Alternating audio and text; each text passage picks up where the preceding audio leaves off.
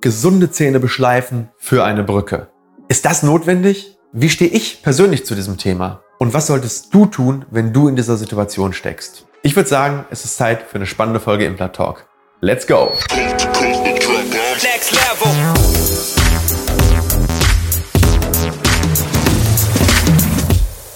Hallo liebe Community, mein Name ist Dr. Stefan Helker und ich heiße euch herzlich willkommen bei der Audioversion unseres erfolgreichen YouTube-Formates Implatalk. Sollten dir die visuellen Einblendungen an der einen oder anderen Stelle fehlen, komm gerne nochmal auf unseren YouTube-Kanal und schau dir das passende Video an. Und jetzt viel Spaß mit dem Podcast. Es ist das absolute Horrorszenario. Du verlierst einen Zahn und der Zahnarzt sagt dir, dass du jetzt eine Brücke brauchst und dass die gesunden Zähne davor und dahinter dafür beschliffen werden müssen. Und das ist ein Szenario, das passiert gar nicht mal so selten. Viele unserer Neupatienten suchen uns sogar genau aus dem Grund auf, weil ihnen eben nur diese eine Therapiemöglichkeit geboten wurde, nämlich die Brücke, und sie nach Alternativen suchen. Und da schauen wir uns genau diesen Fall heute einmal an. Und ich erkläre dir, warum es immer eine Alternative zur Brücke gibt und wann die Alternative richtig ist und wann die Alternative eben vielleicht nur eine Alternative ist und du wirklich zwischen zwei Sachen entscheiden kannst. Also, Thema gesunde Zähne für prothetische Maßnahmen heranziehen. In den 70er oder 80er Jahren hätte dieses Video keine Sau interessiert. Warum? Weil in den 70er und 80er Jahren die Brücken- und Krontherapie das Nonplusultra in der Zahnheilkunde war. Damals war die Implantologie so im experimentellen Stadium. In den 60ern wurde sie erfunden, in den 70ern gab es die aller, allerersten Pioniere und so in den 80ern gab es ein paar Spezialisten, aber da musstest du in Deutschland wirklich mit der Lupe danach suchen, die erstens die Implantologie wirklich beherrscht haben und die damit auch wirklich gute Indikationen lösen konnten, also die wirklich große Versorgung auch damit umsetzen konnten. Und von daher war damals für die meisten Zahnärzte eben die Brücke die einzige Möglichkeit, um bei einer Schaltlücke, also sprich, wenn ein Zahn fehlt und dahinter und davor sind noch Zähne, das Ganze festsitzen zu versorgen. Ja. Hallo? Die 80er rufen an. Ja, ich will die Zahnmedizin der 80er nicht schlecht machen. Alles gut. Alles gut. Aber heute geht's anders. Ja. Ja. Okay. die 80er. Ja, nicht, dass gleich noch die 90er anrufen, weil in den 90ern, da kam die Implantologie so ganz langsam auf, aber es wurden immer noch ganz, ganz viele Brücken und Kronen gemacht. Warum? weil die Zuschüsse der Krankenkassen in den 90ern noch sehr, sehr hoch waren. Das heißt, damals haben die Leute wirklich Kronen ohne große Zuzahlung bekommen und daher haben die Zahnärzte natürlich auch Kronen en masse gemacht. Und das änderte sich dann irgendwann in den 2000er Jahren. Dann kam die Gesundheitsreform und plötzlich mussten auch Patienten für Kronen- und Brückentherapien deutliche Zuzahlungen leisten. Und gleichzeitig wurde die Implantologie immer populärer.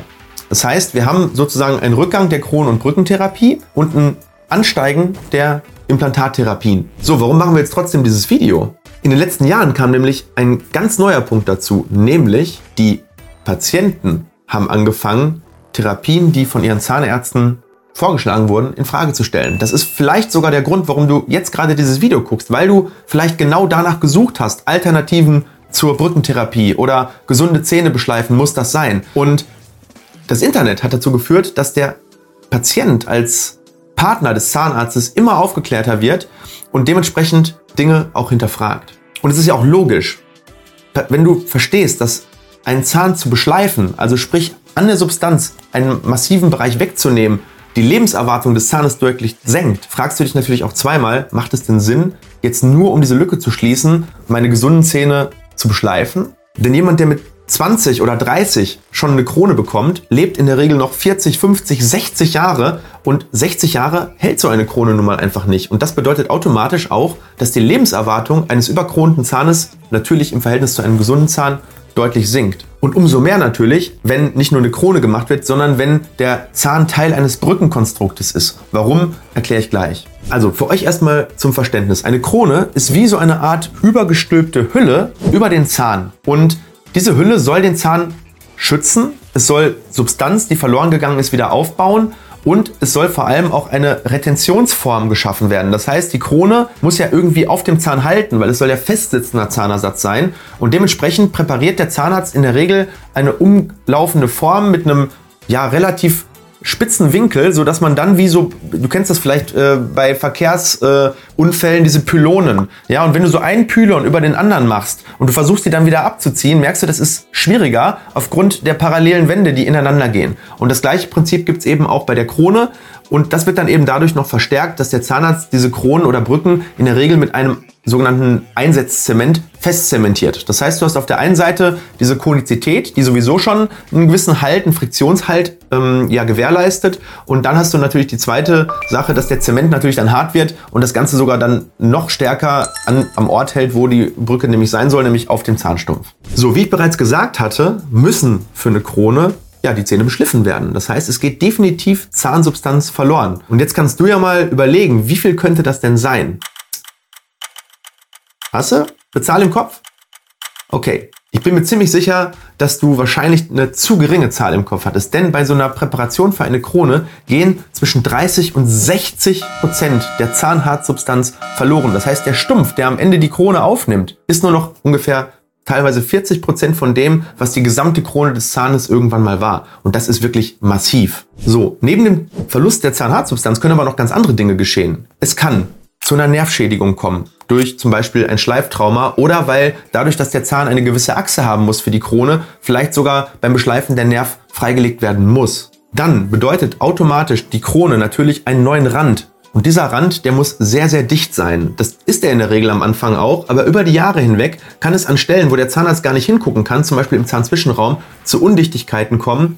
Und dann hast du das Problem, dass eine Karies entsteht. Und diese Karies, die wächst häufig unbemerkt über ein, zwei Jahre und irgendwann hast du Zahnschmerzen oder der Zahnarzt sieht es dann auf dem Röntgenbild und dann kann es schnell so sein, dass der Zahn an dem Punkt entweder nicht mehr erhaltungswürdig ist oder eine Wurzelkanalbehandlung braucht. Und dann gibt's noch einen weiteren sehr, sehr wichtigen Faktor, nämlich wenn plötzlich mehrere Zähne verloren gehen. Also die erste Lücke wird mit einer Brücke gefüllt, die zweite Lücke wird mit einer Brücke gefüllt, die dritte, die vierte und plötzlich stehst du von ursprünglich vielleicht 14 Zähnen nur noch mit 8 Zähnen da, die das gesamte Konstrukt halten müssen. Und jetzt kannst du dir das Ganze vorstellen, so als würdest du auf einen Laster plötzlich hinten die Achslast so erhöhen, weil du einen Zementsack nach dem nächsten draufpackst. Und das ist eben das, was das Brückenglied eben macht. Das heißt, es tragen dann plötzlich acht Zähne das, was normalerweise 14 Zähne tragen müssten. Und dann kommt es häufig zu einer Überlastung des Zahnhalteapparates mit Knochenabbau und dann geht irgendwann das gesamte Konstrukt im Prinzip den Bach runter, weil Knochenabbau passiert, dann hast du noch weniger Halt und dann irgendwann durch Parodontitis geht das Ganze dann locker und dann irgendwann gehen die ganzen Zähne verloren. Das sieht man ganz besonders, wenn nur noch ganz wenige Zähne da sind, zum Beispiel bei Teleskopversorgungen. Es werden häufig dann die letzten beiden Zähne, die noch da sind, zum Beispiel im Unterkiefer, mit Teleskopen versorgt und ganz, ganz häufig ist drei, vier, fünf, sieben Jahre später dann Feierabend, weil die Kronen einfach locker werden, weil die komplett überlastet sind. So, und das sind meiner Meinung nach sehr, sehr gewichtige Gründe, sich gut zu überlegen, ob ich jetzt eine Brücke mache oder etwas anderes.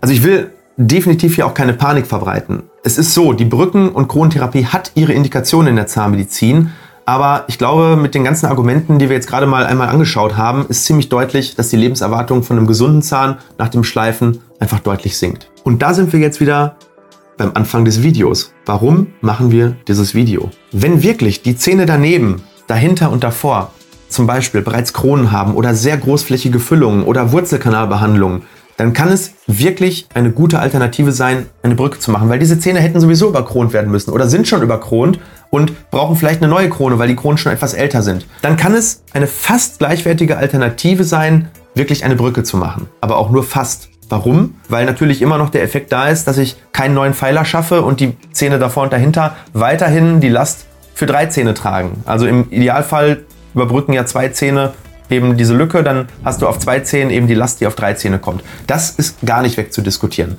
Aber im Endeffekt ist es nicht immer die beste Lösung. Also die wirtschaftlich beste Lösung kann eine andere Lösung sein als die medizinisch beste Lösung. Weil natürlich, ja, wenn du jetzt äh, eine Brücke machst, du natürlich einen, einen niedrigeren Eigenanteil hast für deine Versorgung, als wenn du ein Implantat machst. Das ist ohne Frage so. Das heißt, in diesen Fällen kann es sein, dass es sinnvoll ist, die Brücke zu machen. Rein aus wirtschaftlichen Gründen. Ganz anders gelagert ist es allerdings, wenn die nebenstehenden Zähne wirklich nichts haben oder auch fast nichts haben. Es gibt ja auch Zähne, die haben eine kleine Füllung und die wären nie im Leben eine Kronenindikation. Das heißt, wir würden nie im Leben, ohne dass der Zahn daneben fehlt, vorschlagen, hier eine Krone zu machen.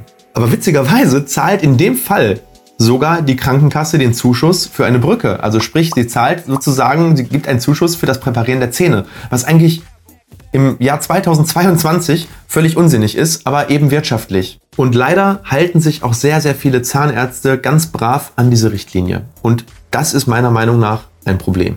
Wir haben häufig Praxen, die die Implantologie vielleicht nicht so aktiv betreiben oder betreiben können. Und die sind dann eben darauf angewiesen, sich an diese Richtlinien auch zu halten, weil sie ansonsten natürlich ähm, anfangen müssten zu sagen, wir machen jetzt hier eine herausnehmbare Prothese. Oder ähm, ich schicke sie weg zu einem Experten und dann ähm, wird das Ganze für, für viele Patienten vielleicht in den Köpfen der Behandler zu kompliziert. Dennoch ist mein Appell, informier dich über die Alternativen. Denn der Kostenfaktor alleine ist bei einer Brücke häufig schon gar nicht so niedrig. Der liegt auch in der Regel im vierstelligen Bereich. Und der Unterschied zu einem Implantat ist häufig gar nicht mehr so groß, auch alleine was die Kosten anbelangt. Ja, du hast auf jeden Fall dann einen chirurgischen Eingriff und in der Regel dauert die Behandlung ein bisschen länger. Ja, das stimmt. Aber die Langfristigkeit ist einfach eine ganz andere beim Implantat. Also daher frag definitiv bei deinem behandelnden Zahnarzt nach, ob das Implantat in deinem Fall nicht eine Alternative wäre, anstatt die gesunden Zähne zu beschleifen. Und Spoiler-Alarm, es ist fast immer eine Alternative. Selbst wenn wir einen Knochenaufbau brauchen, ja, dann wird es natürlich teurer, ganz klar. Ein Implantat fängt mit Versorgung irgendwo in der Region vielleicht 2000 Euro an vom Eigenanteil her, kann aber natürlich auch teurer werden, wenn Knochenaufbaumaßnahmen gemacht werden müssen. Es kommt auch sehr auf die Region an, wo du bist. Natürlich klar. Wir haben viele Videos zum Thema Implantatkosten, verlinke ich dir gerne oben im i. Schau dir das an, wenn dich das Thema oder dieser Aspekt der Implantologie interessiert, weil es für dich jetzt gerade relevant ist. Aber was ist das gegenüber der langfristigen Zahngesundheit? Die Zähne sind das wertvollste, was du in deinem Mund hast. Und sie mutwillig kaputt schleifen zu lassen, ist meiner Meinung nach überhaupt keine Lösung. Du willst definitiv nicht in 10, 15, 20, 25 Jahren da sitzen und es bereuen, dass du damals eine Entscheidung getroffen hast, die du jetzt nicht mehr rückgängig machen kannst. Vor allem, wenn du weißt, dass es eine Alternative gibt. Wir setzen bei uns jedes Jahr weit über 1000 Implantate und ich sehe den Unterschied, den das macht, jeden einzelnen Tag. Also ich kann es nicht oft genug sagen, frag nach, informier dich, bevor du dich für die eine oder andere alternative Therapie entscheidest. Und wenn du Fragen hast, dann zöger nicht. Stell deine Frage unter dem Video. Wir haben eine so geile Community. Wir haben ein Team, was die Videos ständig abscannt nach neuen Fragen. Und ich bin mir sicher, du findest hier unten eine Antwort auf deine Frage, wenn sie nicht schon mit dem Video beantwortet wurde. Wenn dir das Video gefallen hat, lass uns ein Like da, gib uns ein Abo und triff eine bessere Entscheidung für deine Zahngesundheit. Liebe Grüße und wir sehen uns im nächsten Video. Euer Dr. Eckhardt. Leider sind wir schon wieder am Ende dieser Episode angelangt. Wenn dir diese Folge oder unser Podcast gefällt, dann schicke ihn doch einer weiteren Person und sorge damit dafür, dass die Menschen fit im Thema Zahnmedizin werden. Und wenn du uns wirklich, wirklich helfen willst, dann lass uns doch eine 5-Sterne-Rezension da, denn so kommt unser Podcast weiter in die Sichtbarkeit. Ich freue mich schon, dich in der nächsten Episode wiederzuhören.